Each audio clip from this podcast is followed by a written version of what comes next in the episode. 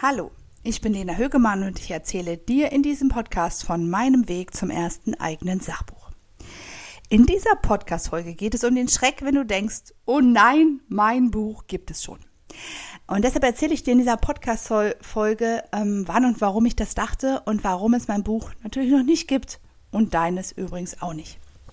Ich spreche ab und an und eigentlich immer mehr über mein Buch und ich versuche es, also mich da auch zu überwinden und rauszugehen, denn ich will ja zu meinem Thema selbstbestimmte Geburt und die Vorbereitung dazu da rausgehen. Ich will ja ein ganzes Buch darüber schreiben. Ich will Kritik an dem System Geburtshilfe in Deutschland ähm, üben.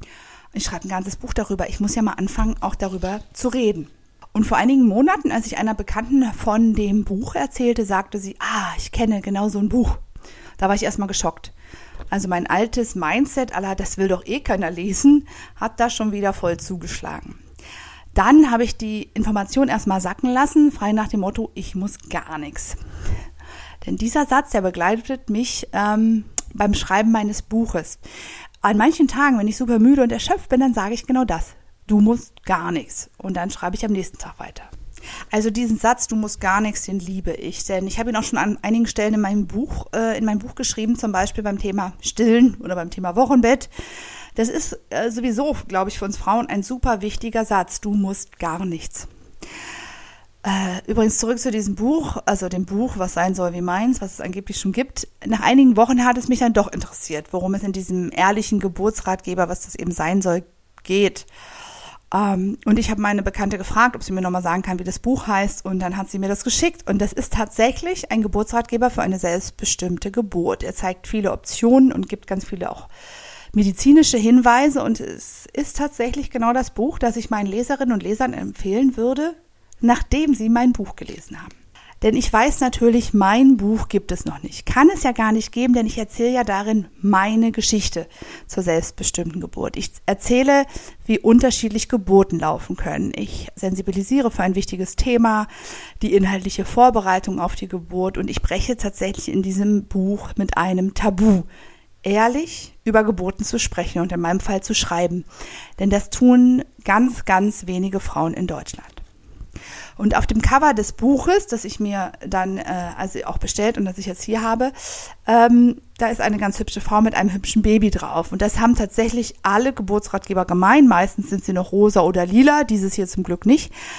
Und das war auch der Punkt, an dem ich gemerkt habe, mein ehrliches Buch über Geburten wird gar kein richtiger Ratgeber. Es wird ein ehrliches Buch über Geburten, wie es das eben noch nicht gibt. Du bist jetzt wahrscheinlich schon selbst drauf gekommen.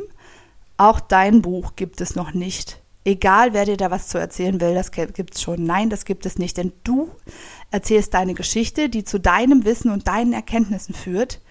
Niemand sonst kann das. Es ist übrigens sehr, sehr gut und hilfreich, wenn du weißt, was es schon für Bücher zu deinem Thema gibt. Spätestens, wenn du an deinem Exposé sitzt und darüber werde ich, also darum werde ich mich in einigen Wochen auch kümmern und dir natürlich hier davon berichten.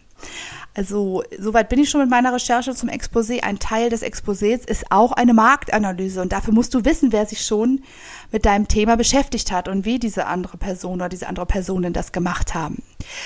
Denn dann weißt du auch, was an deinem Buch und deiner Geschichte anders ist, was besonders ist und ähm, warum es das eben nicht gibt. Also ich bin jetzt im Nachhinein betrachtet total dankbar für den Tipp meiner Bekannten zu diesem Buch. Ich verlinke es dir übrigens in den Show Notes, falls du zufällig auf der Suche nach einem guten Geburtsratgeber bist, weil mein Buch ist ja noch nicht fertig. Ähm, ich kann auch tatsächlich diesen Geburtsratgeber als Recherchetool benutzen.